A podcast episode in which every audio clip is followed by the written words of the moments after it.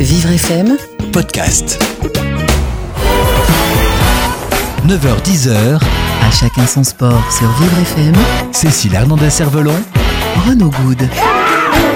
Bonjour à tous, à chacun son sport comme tous les samedis matins. Aujourd'hui, nous allons euh, recevoir Hubert Ripoll. Hubert Ripoll, euh, psychologue, qui a écrit euh, La résilience par le sport aux éditions Odile Jacob et qui a recueilli les témoignages de 24 sportifs handisport qui ont réussi à se sortir de leur situation de handicap par le sport. On va savoir exactement ce qui se cache derrière ce mot résilience. bienvenue à tous. À chacun son sport avec la fondation FDJ. À chacun son sport, donc ce matin nous allons parler euh, de la résilience par le sport avec euh, l'auteur de ce livre aux éditions Odile Jacob, Hubert Ripoll. Hubert Ripoll, bonjour. Bonjour. Vous êtes spécialiste en neurosciences et psychologue et vous avez euh, écrit ce, livre euh, avec le concours de 24 sportifs euh, handicapés qui sont venus témoigner de leur résilience par le sport. Alors tout de suite, vous allez nous expliquer la résilience, c'est quoi? La résilience, c'est la capacité de faire quelque chose de valorisant, au moins pour soi, faire quelque chose d'une blessure. D'accord. La dépasser ça, concerne aussi bien, euh, qu'on soit bien d'accord, ça concerne aussi bien les valides que les personnes en situation de handicap. Absolument. Euh, toute personne qui un jour ou l'autre a une blessure doit la dépasser pour continuer à vivre. Et donc, euh, bien entendu, c'est le cas particulièrement des, personnes handicapées, qu'elles soient handicapées de naissance ou qu'elles soient handicapées de la vie. Alors, en quatrième de couverture de votre euh, livre, je, cite, euh, voici ce qui est écrit. Pourquoi certaines personnes handicapées se dressent pour atteindre des étoiles alors que d'autres valides ne peuvent seulement imaginer qu'elles existent? Comment et par quel processus les sportifs handicapés sont-ils capables d'accomplir de telles performances et pour certains des exploits qui défient les imaginaires les plus osés? En effet, on, peut se demander, euh, après avoir subi ou être né avec un handicap, comment on peut dépasser ce, euh, handicap euh, dans le civil qui vous permet, par le sport, euh, de devenir peut-être un être plus accompli? C'est le cheminement d'une longue réflexion de la part de la personne? Oh, de pas mal d'atermoiements. Qui, qui dit réflexion dit rationalité. Oui. Euh, la personne se pose beaucoup de questions, bien sûr, quand on est une personne handicapée, mais on n'est pas forcément dans la rationalité. Euh, je prends par exemple le cas d'une personne qui est brusquement handicapée à la suite d'un accident. Euh, lorsque l'accident est survenu, tout est désorganisé, la personne est jetée à terre et le mot qui convient, c'est qu'elle se retrouve dans un état de sidération. Et l'état de sidération ne, fonctionne pas, on ne s'en sort pas avec du rationnel. On ne se dit pas euh, un tel qui est handicapé a fait telle chose, donc si un tel est handicapé, il a fait telle chose, je devrais en faire autant. On ne se dit pas euh, mon médecin me dit que euh, tout est condamné ou tout est à faire. non, non, non, on, est complètement prostré, souvent anéanti, et, et, ce qui se passe là, c'est de l'ordre de l'émotionnel, c'est de l'ordre du non-verbal, c'est de l'ordre du lien affectif. Ce sont un ensemble d'éléments qui vont faire qu'un individu, à un moment donné, euh, va être capable d'une part de se lever, comme je le dis dans le bouquin, euh, va regarder là où moi je ne vois pas, où la plupart ne voient pas, et apercevoir euh, dans ce ciel obscur des étoiles et, ils vont être capables de se hisser jusqu'aux étoiles. Donc on ce, n'est pas le rationnel, on est plutôt dans l'émotionnel, on est plutôt dans, dans, dans, grande difficulté. Et je vous dis ce qui permet de s'en sortir, euh, c'est de l'affection, c'est du lien. Et notre société en manque, et, mais c'est au moins le lien que l'on peut trouver dans son environnement proche. Et c'est ce que j'ai essayé d'étudier. Alors, euh, on a bien compris que c'était plus le côté émotionnel que rationnel qui euh, pouvait aider à cette euh, résilience. pourtant, vous, vous, dites dans le, à la page 34 de votre livre que souvent, au départ du processus résilient, il y a un attachement à un être cher auquel on peut s'identifier. finalement, cet être cher à qui on peut s'identifier, ça peut être qui? Ça peut être quelqu'un de la famille, ça peut être un sportif de haut niveau à qui on a, on a toujours voulu se référer? Auparavant, je dis que le dénominateur commun de toutes les personnes qui ont résilié, euh, c'est d'avoir été correctement accompagnées. D'accord. Et, pour ceux qui n'ont pas eu dans leur environnement euh, l'accompagnement adéquat, je parle notamment des parents, ils ont eu ce que l'on appelle des tuteurs de résilience. Un tuteur, et c'est un support qui permet de s'accrocher et qui permet de grandir, hein, comme une plante, et ils ont trouvé des tuteurs de résilience. Donc la première chose, c'est euh, cette, euh, cette chance qu'ils ont eue d'être dans un environnement, on va dire, accompagnant. Et, donc, euh, un, environnement accompagnant, c'est à la fois un accompagnement qui vous structure et un accompagnement qui vous donne du lien et qui vous donne du lien affectif. Alors, euh, dans mes enquêtes, lorsque je ne trouve pas directement euh, la personne euh, qui, qui, est responsable de, ce lien, il m'arrive d'aller chercher beaucoup plus loin et d'aller chercher dans les, dans les antécédents. D'accord. et je me rends compte que de tout le temps, il y a quelqu'un qui souvent était dans l'ombre, mais c'est un être cher. Quelqu'un qui vous a permis de vous identifier à quelque chose, et quelqu'un qui vous a donné cette force euh, de, dépasser votre handicap et d'en faire quelque chose. Un, être cher, euh, ça peut être euh, une grand-mère, ça peut être un antécédent qui, a disparu. Hein, une figure tutélaire dans la famille. D'accord. Voilà quelqu'un quelqu'un dont on, a, dont on a parlé enfant et, puis lorsque l'on on est brusquement handicapé, on se réfère à cette personne euh, et, c'est cet être cher qui va vous permettre de, de vous lever. Est-ce que euh, la résilience est plus simple quand on est jeune, euh, c'est-à-dire quand on a ce handicap euh, jeune que l'on subit, ou finalement la résilience c'est une histoire de, personnes, quel que soit, quel que soit l'âge, quel que soit le, handicap, quel que soit le, contexte? Plus facile, je ne sais pas. je dirais pas ça. Enfin, je, pense qu'il est plus, certainement plus difficile d'entrer en résilience euh, lorsqu'on a un handicap euh, subi. Euh, lorsque c'est de naissance, mais euh, ce sont des mécanismes qui sont distincts, on va dire. Je ne veux pas parler de différence, de, gradation, c'est plus facile, c'est moins facile. Non, c'est une, une ce sont des mécanismes différents. Euh, la personne qui est handicapée de naissance, euh, si elle naît dans un environnement accompagnant, qu'est-ce que c'est qu'un environnement accompagnant? C'est un environnement qui accepte l'individu non pas malgré sa différence, mais avec sa différence. Et qui considère l'individu comme étant un être agissant, il va agir à sa manière, et désirant. C'est-à-dire, il, a des désirs, il doit exprimer, il peut exprimer ses désirs, et ces désirs, on, va les prendre en compte. Chacun va, euh, va l'aider à, accomplir ses désirs. Alors donc, quand on est dans une famille comme cela, ben, très souvent, on se, rend, on, se rend compte du handicap lorsqu'on sort de la famille, c'est-à-dire lorsque l'on entre à l'école ou dans des structures sociales. Et c'est là où brusquement les autres qui vont vous rappeler à votre handicap. Euh, ça tous, tous le disent. Euh, l'entrée à l'école est souvent euh, extrêmement difficile. Parce qu'il y a le regard de l'autre, le regard extérieur qu'on ne connaît pas, découvrir un contexte finalement qui ne, qui ne nous est pas familier? Bien entendu, parce que nous vivons dans une société qui n'est pas préparée, qui n'est pas éduquée à partager avec une personne handicapée, et donc notre société porte un regard stigmatisant euh, sur la personne handicapée. Et, ce regard stigmatisant, euh, c'est un regard qui est euh, de la mise à l'écart, c'est de la gêne, euh, ce sont des regards euh, qui sont très très difficiles à supporter.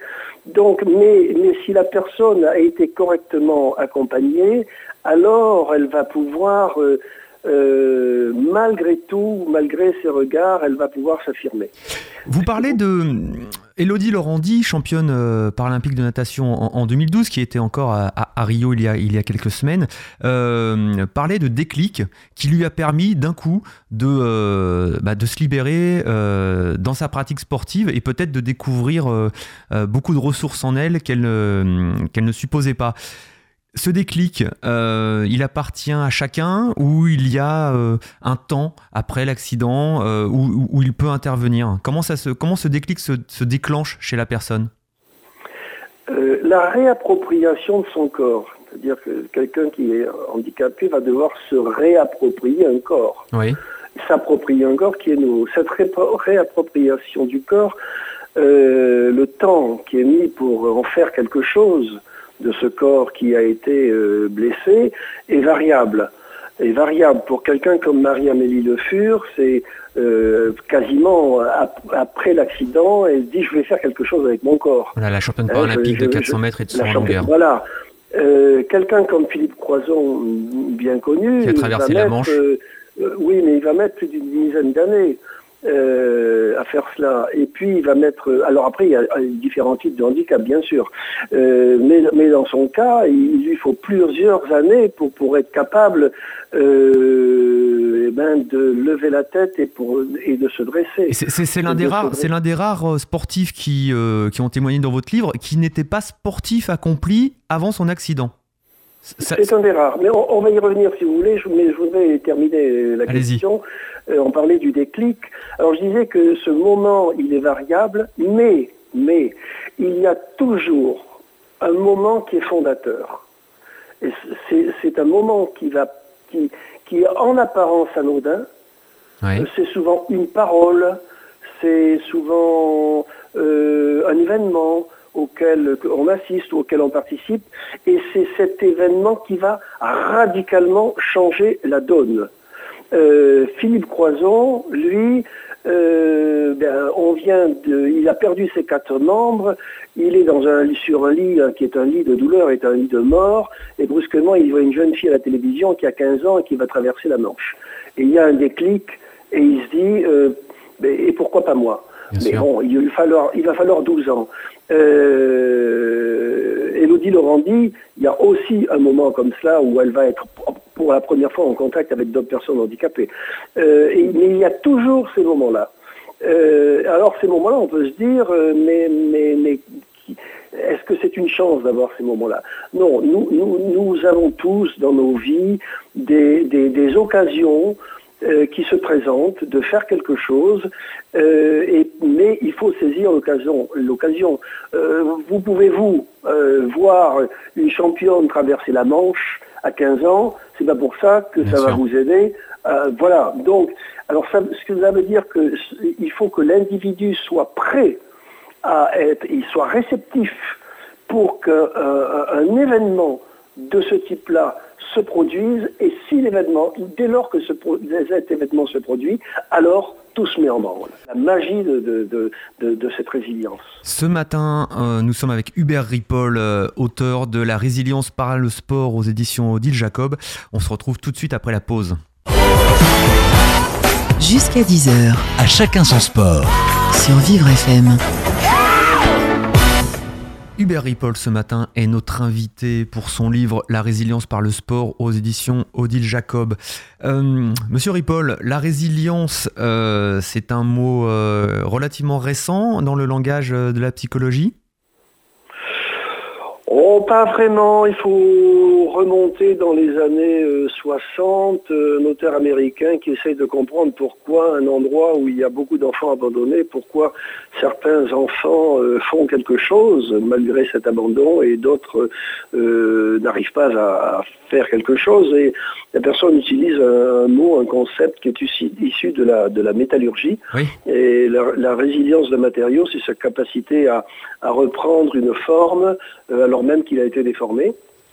Ou reprendre des propriétés, euh, euh, des propriétés, euh, ses propriétés alors que qu'il a été malmené. Voilà. Et donc à partir de ce moment-là, le concept est né et on doit essentiellement à Boris Cyrulnik de l'avoir introduit en France et maintenant c'est un mot qui a quasiment qui a remplacé beaucoup d'autres. Alors Boris Cyrulnik justement à, à, qui vous faites référence a inventé le concept du, euh, du merveilleux malheur. Euh, c'est en plus le titre d'un de ses ouvrages, euh, en parlant du, handicap. c'est assez paradoxal de parler de merveilleux malheur. Alors, beaucoup, de, beaucoup de sportifs qui ont témoigné dans votre livre disent eux-mêmes, notamment Cécile Hernandez-Cervelon, hein, ma, ma co-animatrice préférée, que son handicap finalement lui avait ouvert des opportunités que peut-être jamais elle n'aurait eu en tant que, en tant que valide. Malgré tout, euh, merveilleux malheur, euh, c'est quand même un terme qui peut, qui peut étonner. Alors c'est un terme que bon, j'ai beaucoup travaillé sur la résilience dans différents domaines et j'écris euh, dans, chacun de mes bouquins depuis plus de dix ans, il y a toujours un chapitre qui concerne la résilience. Bon, euh, j'ai souvent employé ces expressions-là en pensant que c'était des, métaphores ou plus exactement ce qu'on appelle un oxymore, euh, un oxymoron. Bon, donc je suis valide et lorsque j'ai mené cette enquête, je ne me voyais pas en train de demander si au bout du compte, euh, leur malheur euh, avait quelqu'un quelque chose de merveilleux. Euh, ceci dit, ceci dit en référence évidemment au titre du livre de Boris Cyrulnik. Et ceci dit, j'ai eu la chance où l'un d'entre l'un d'entre eux euh, Benoît Pinton, euh, traumatisé crânien à l'âge de 6-7 ans, euh, handicap cognitif, handicap moteur extrêmement lourd, mais vraiment un tableau épouvantable. Et, puis, 30 ans après, cette, personne fait cours des Ironman. En triathlon. Bon, oui, et il a écrit un livre qui s'appelle Le merveilleux malheur de Benoît Pinton. Donc j'avais là la possibilité de les questionner et de leur dire, l'un d'entre vous euh, a écrit un livre qu'il a, intitulé Le merveilleux malheur de Benoît Pinton. Qu'est-ce que vous en pensez? Et là, euh, j'ai quasiment eu de manière unanime euh, la même réponse, oui, oui. c'est un malheur, mais il a quelque chose de merveilleux parce que euh, on a fait euh, beaucoup de choses et très certainement ce que l'on n'aurait pas pu faire si l'on avait été valide. Autrement dit, ce dépassement de nous-mêmes nous a révélé à nous-mêmes et, nous a permis de ce que je, quand je dis euh, ils ont atteint des étoiles, Bien sûr, c'est une, une, image, mais, mais, vraiment, oui, ils se sont hissés très haut, là où nous ne pouvons pas imaginer, et ils ont atteint les étoiles. Alors, à, la page 75 de votre livre, vous écrivez Étrange paradoxe, c'est dans la compétition, là où le, là où le handicap pardon, est le plus visible, qu'il pèse aussi peu sur les épaules. C'est-à-dire que à partir du moment où la personne handicapée est dans un contexte de compétition, de sport, finalement, aussi bien pour elle que pour les spectateurs, euh, on ne voit plus que le sportif. Est-ce qu'on peut se dire à ce moment-là que euh, la résilience euh, est au maximum et finalement l'acceptation de son propre handicap est totalement acceptée? Oui, on peut le dire et d'autant plus qu'il pourrait y avoir des compétitions musicales ou des compétitions de jeux d'échecs ou des compétitions d'activités ah diverses. D'accord. Hein. Euh, mais là, euh, et c'est donc la vertu du sport, et là vraiment c'est important que, que, vos auditeurs le, entendent cela, la vertu du sport, c'est d'être capable de mettre en œuvre le corps. Et c'est précisément ce corps qui a été blessé qui souvent est torturé qui va s'affirmer. Et ce corps va devenir euh, un objet de plaisir, le support du plaisir, le support du désir, va être le médiateur des émotions, il va être ce qui va vous, vous, amener à, vraiment exprimer votre imaginaire. Et tout ça, ça s'exprime dans la compétition et une compétition que l'on réalise grâce au corps. Vous voyez que le corps qui aurait pu être le mal-aimé devient celui qui va produire et procurer tous les plaisirs. ça, c'est la grande vertu du sport. Monsieur Ripoll, vous avez une grande expérience dans le milieu du sport hein, et pas simplement dans le milieu du, du, handisport. Euh, malgré tout, dans ce livre, euh, vous vous adressez à des personnes qui ont déjà un vécu sportif de très haut niveau, plusieurs champions du monde, plusieurs champions paralympiques. Donc, euh, ils ont déjà réalisé un, un, bel accomplissement et ils ont été aussi à, à la base des personnes très motivées pour arriver à un tel niveau de, compétition. Est-ce que cette résilience par le sport peut marcher euh, aussi bien peut-être avec des, personnes qui n'auront jamais le niveau de compétition d'un de, champion paralympique, qui peuvent rester à un niveau de compétition de loisir. Euh, est-ce que malgré tout, euh, avec une pratique régulière, pas forcément de très haut niveau, on peut accéder à cette résilience? Alors ça, c'était la question, une des questions majeures. Pour y répondre, euh, j'ai questionné 24 autres ah. euh, sportifs qui sont des sportifs dits de loisirs. Certains ne sont même pas dans un club. D'accord. Euh, et de toute façon, ils ne sont pas de haut niveau. Et je leur ai posé les mêmes questions, et notamment deux questions. L'une, c'est considérer la même question qu'aux champions. L'une, c'est pensez-vous que vous avez accédé au bonheur. Alors je ne, demande pas de caractériser le bonheur. Est-ce que, est que, vous êtes quelqu'un qui, qui connaissait le bonheur? Avez-vous accédé au bonheur? Et deuxième question, euh, euh, pensez-vous vous êtes accompli? Je ne dis pas dans le sport, accompli dans la vie. Et euh, lorsque l'on classe entre 0, je n'ai entre le chiffre 1, je n'ai pas du tout accès au bonheur, et 7, j'ai accès à un bonheur total, et, pareil pour l'autre question, eh bien on se rend compte que euh, le, niveau de bonheur et d'accomplissement de soi est strictement identique chez les champions et ceux qui ne le sont pas. D'accord. Autrement dit, c'est bien la pratique sportive, faire quelque chose avec un corps qui vous donne du plaisir et qui vous permet de vous accomplir, qui est le, point de départ pour atteindre le bonheur et pour s'accomplir. Il n'y a pas besoin d'être champion pour euh, être un individu résilient par le sport.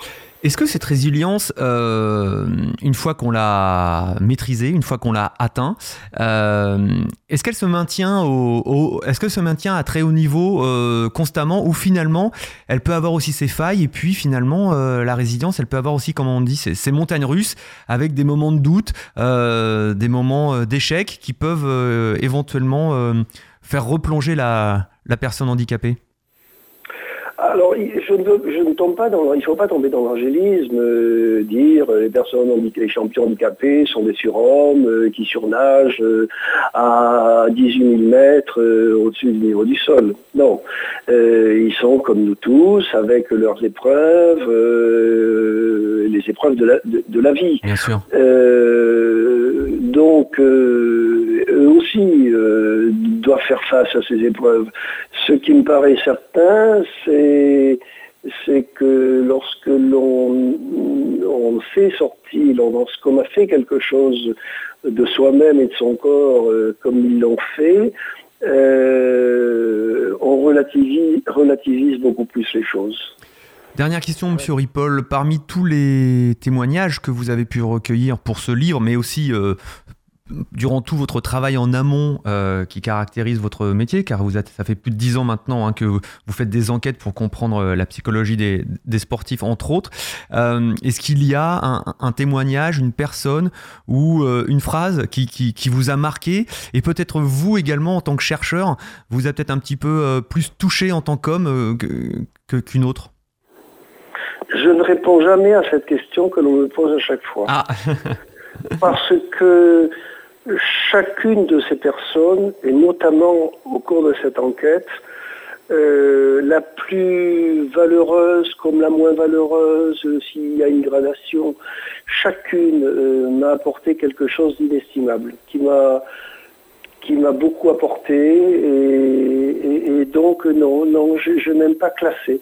Chacun m'a apporté quelque chose de différent.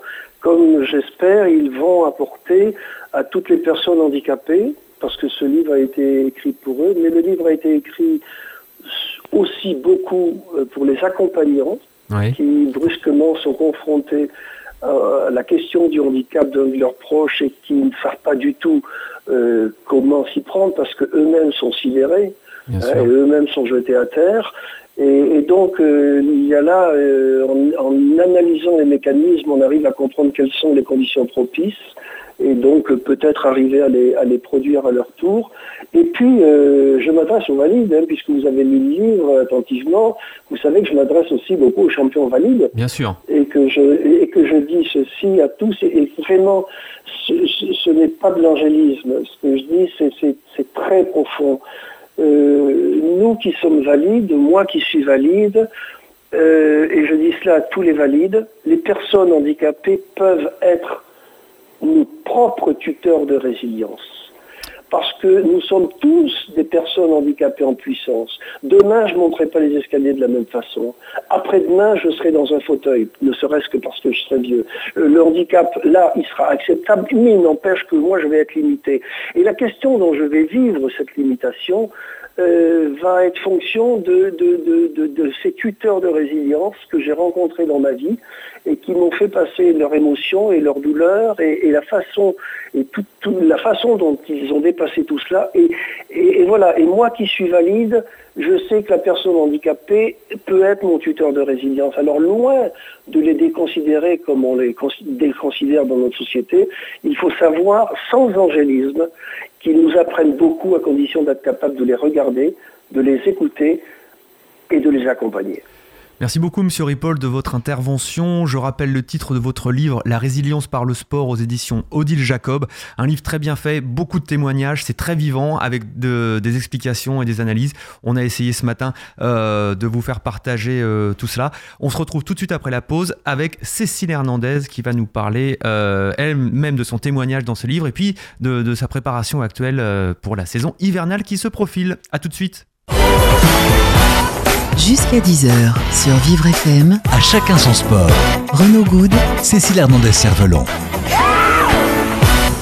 On se retrouve euh, pour à chacun son sport. On a euh, une, euh, une interview très intéressante d'Hubert Ripoll sur son bouquin de la résilience par le sport. Et parmi les 24 sportifs de haut niveau qui ont témoigné, il se trouve qu'il y a Cécile Hernandez. Bonjour Cécile.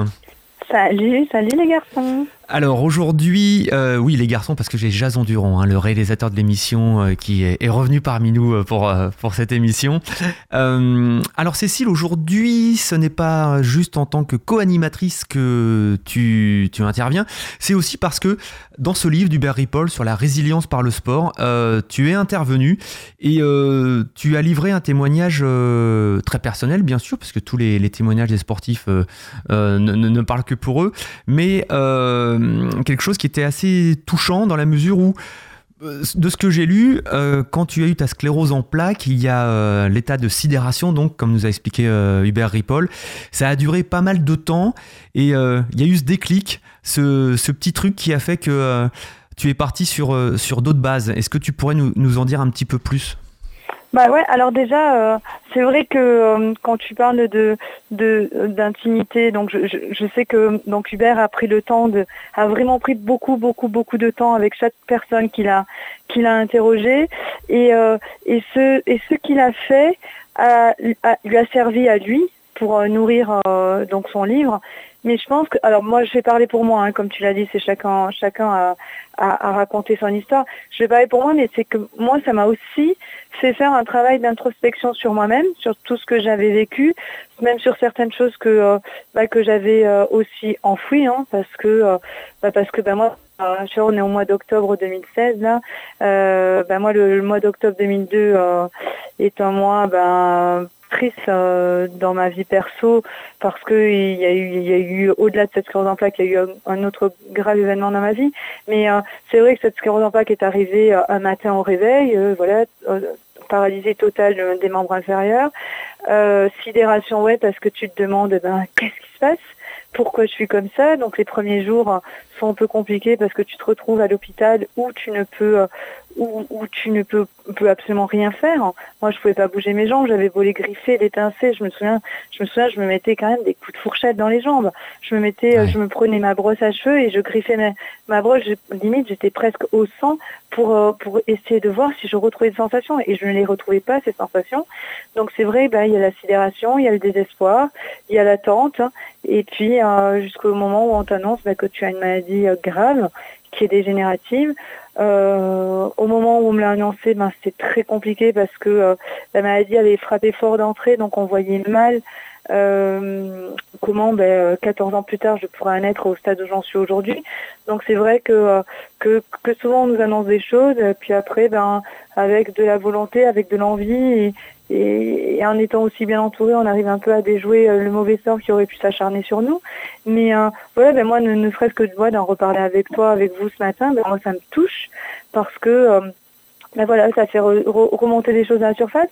Et puis la résilience, ben, au début, ben, moi, ça a été l'écriture parce que mhm. j'étais euh, j'étais une personne passionnée de lettres. En tout cas, j'avais fait j'avais fait des études de lettres. Et puis, ben, je pouvais plus bouger ce corps alors que j'avais été athlète de haut niveau en valide. Je pouvais plus bouger ce corps qui, euh, quand la maladie a frappé et quand on a porté le nom de sclérose en plaques sur ce que j'avais, eh ben mon corps ne m'appartenait plus. Il appartenait, comme je dis, à cette saloperie qui venait, euh, qui venait camper dans ma vie. Et du coup, ça ne m'appartenait plus. J'étais plus du tout dépendante. J'étais plus autonome, indépendante, pardon. Et j'étais plus autonome. On devait me laver, on devait me sortir, on devait me faire des transferts sur mon fauteuil roulant. Ouais, j'étais, euh, c'était dur. Et puis, en fait, j'ai décidé de, de, comme je dis, bah, boxer avec les mots, c'est-à-dire faire un sport euh, différent et de d'utiliser les mots pour parler des mots. Et euh, voilà, la résilience pour moi, ça a été l'écriture parce que c'était une autre petite facette de ma vie et euh, parce que le sport, ben, j'avais fait une croix et que certains médecins m'avaient dit que c'était plus possible. C'est un peu aussi ça que quand, euh, tu vois, moi j'ai quand même passé 16 mois en centre de rééducation. Euh, on ne m'a jamais, alors sachant que je suis arrivée dans ce centre de rééducation en étant avec mon passif de sportif de haut niveau, personne n'est jamais venu me voir en me disant c'est quoi ce déclic C'est quoi ce déclic au bout de trois ans, comme tu le dis dans, le bouquin, qui fait que bah, finalement tu, réussis à passer à autre chose, euh, peut-être pas du jour au lendemain, mais ça y est, tu, te, projettes vers, euh, vers l'avant bah, Déjà, il y a une rencontre avec un fabuleux kiné à qui euh, je dois mes jambes aujourd'hui. Et puis voilà, et puis d'avoir retrouvé, j'étais, j'ai toujours été une personne euh, ben un peu un peu rebelle, indépendante, autonome, franche, euh, un peu girl power, tout ça. Et euh, du coup, ben retrouver ce, déclic et de retrouver cette autonomie euh, et, et, ne pas avoir tout le temps à demander à X, Y ou Z de me dire, de m'aider à faire des choses du quotidien, ben ça ça ça m'a aidé à me projeter vers et puis l'acceptation aussi du handicap parce que si moi je n'acceptais pas mon handicap, personne n'aurait accepté pour moi. Bien sûr. C'est-à-dire que avant, comme j'avais dit à Hubert, c'est-à-dire j'ai fait euh, exactement parce qu'après ben j'ai vécu euh, j'ai vécu tout ça euh, j'ai fait exactement les mêmes les mêmes j'ai vécu exactement les mêmes étapes que quand on perd quelqu'un et du deuil en fait ben t'as la colère t'as le t'as où t'es complètement complètement démoli. Après, ben, tu tombes dans la dépression. Après, il y a l'acceptation, il y a la reconstruction. Et là, le déclic, la reconstruction euh, doit se faire forcément par un déclic. Et tant que tu n'acceptes pas euh, ton handicap, quand tant que tu n'acceptes pas de te dire, ok, il y a une vie qui s'est arrêtée, mais il y en a une autre qui reprend, c'est compliqué d'aller de l'avant. Alors je vais te citer euh, dans, dans, ce livre, euh, j'essaie de vivre l'instant présent, je ne sais pas comment je vais me réveiller demain. Je sais que ma sclérose en plaques est là et que le compte à rebours vers le moins bien s'égrène. Ma sclérose en plaques est ma colocataire indésirable. Je n'ai pas mauvais caractère, mais je suis boudeuse, tiens tiens. Et quelquefois cette, cette colocataire est là, je la croise, elle se rappelle à mon bon souvenir. Alors j'essaie de jouer l'indifférence avec elle. Parfois je l'appelle aussi ma meilleure amie. J'essaie de ne pas y penser et d'être dans le carpe diem. Cela me fait vivre encore plus fort les moments importants de la vie je ne sais pas, je ne sais jamais comment je peux me réveiller le lendemain. Cela peut être dérangeant. Ça me fait encore, ça me fait encore être plus vivante. Tous les matins, je me pose ou je pose le pied droit sur le sol, je me dis yes, ça va être une belle journée. Ce mot yes commence et termine ma journée jusqu'au jour où cela s'arrêtera. Et à ce moment-là, ce sera yes, j'ai roulé. Euh, c'est assez fort. Ouais, bah, c'est ça, hein, c'est complètement ça. Hein. Je pense que les gens qui me connaissent un, petit peu et puis puis nos auditeurs qui m'ont découverte, eh ben à travers euh, ce qu'on a pu se dire tous les deux, Renaud, et eh ben ouais, je suis, je suis dans l'instant présent, je kiffe ce que je vis, je sais que j'ai beaucoup de chance. Le, handicap a été, a été bah, une, porte dans, une porte de sortie de quelque chose, d'une vie, et une porte d'entrée vers autre chose. Ça a été une renaissance, mais en même temps, en même, ça n'est pas une renaissance, ça a été une nouvelle naissance, une nouvelle Cécile est née avec cet handicap, mais, mais en même temps, je ne sais pas. Je ne sais pas. La sclérose en plaques, c'est un gros point d'interrogation. C'est une épée de Damoclès tous les matins. Mais je te jure, sur ce que j'ai de plus cher au monde, que tous les matins, je pose mon pied droit sur le sol. Encore, euh, encore ce matin-là, eh ben, je pose mon pied droit. J'ai deux petites secondes. Si je sens le sol, je me dis yes, allez, c'est parti. Et donc, ton actualité du jour et du moment, c'est que euh, tu es bel et bien présente en tant que sportif de haut niveau à préparer ta saison hivernale et tu es en stage à Tignes. On passe euh, un peu du coq à l'âne rapidement, mais finalement, euh, ton actualité, finalement, c'est ça. C'est pas forcément la résilience, c'est euh, t'entraîner, t'entraîner, t'entraîner. Ouais, c'est ça. Ben, c'est m'entraîner avec cette cléance en plague, aller préparer les coupes du monde. Effectivement, je suis à Tignes sur un glacé qui est un peu en un glacé qui est un peu en déperdition. Hein, il est vraiment abîmé. Et mais du coup, on arrive quand même à aller à aller s'entraîner dans des dans des très bonnes conditions. Il fait un peu frais quand même, non Comment? Il fait un peu frais en ce moment? Moins 11 ce matin. D'accord. Mais c'est un vrai bon moins 11, un moins 11 de montagne, c'est pas un moins 11 de Paris. Hein. Ah oui, voilà. Donc, donc, du coup, non, non, ça se passe bien. Je suis contente, je fais des progrès, euh, beaucoup de progrès, beaucoup, beaucoup de progrès. De, tu vois, le, le, le paradoxe entre l'excès de confiance où moi je me sens bien dans ma tête pour aller chercher euh, euh des prises de risques et de plus en plus de vitesse. Et malheureusement, ben, parfois les gens ne ben, tiennent pas toujours. Et euh, du coup, ben, ça décroche. Donc euh, voilà, j'ai décroché hier deux, trois fois, mais je me suis relevée avec un, un grand sourire et je me dis, c'est beau l'excès de confiance parce que j'ai en fait j'ai beaucoup aimé cet excès de confiance. Et c'est ça. Et puis ma maladie, je lui dis bip. Voilà. tu, tu nous rappelles euh, la date de ta première compétition? Le, 15, le 16 novembre en Landgraf en Hollande. Le 16 novembre. Eh bien, écoute, on, on, suivra ton, ton actualité. Euh, Cécile, on va te laisser euh, repartir sur, sur le glacier. Un petit chocolat chaud peut-être hein, pour, euh, pour se réchauffer avant de repartir. Ouais, mais ça, on, reviendrait, j'ai arrêté les produits laitiers, Renaud. Ah oui. mais ça, ça, on a dit, il y a toujours les petites bêtes goji. Les fameuses bêtes goji. On, reviendra dessus d'ailleurs parce que je compte bien, euh, dans une prochaine émission, que tu nous fasses un, un petit menu euh, diététique, peut-être nutritionnel, euh, euh, faisable par tout le monde, qui peut, euh, qui peut bien lancer un, un week-end un week sportif. Je compte sur toi. je vais vous lancer le week-end. C'est, alors, c'est pas le fameux slogan de Chirac, manger des pommes, mais buvez de l'eau, parce qu'on est sorti de l'été et maintenant on oublie de boire de l'eau, alors buvez de l'eau, j'en bois pas assez. Et là, ce matin-là, ce samedi matin, je m'engage à boire plus d'eau. Très bien, c'est le, petit conseil de, Cécile. On, on, te retrouve la semaine prochaine, Cécile. Euh, bon courage et puis euh, pas trop d'excès de confiance quand même hein, sur les pistes. Ouais, il en faut un peu quand même. Ciao, ciao. Ciao, bye bye. Voilà, c'est la fin de notre émission. Merci de nous avoir suivis. Euh, comme d'habitude, hein, une fois que vous, vous, fermez votre poste de radio, vous cliquez sur euh, Internet, ben, vous sortez, vous allez faire un petit peu de sport et nous, on se retrouve la semaine prochaine. Bye bye. Vivre FM Podcast.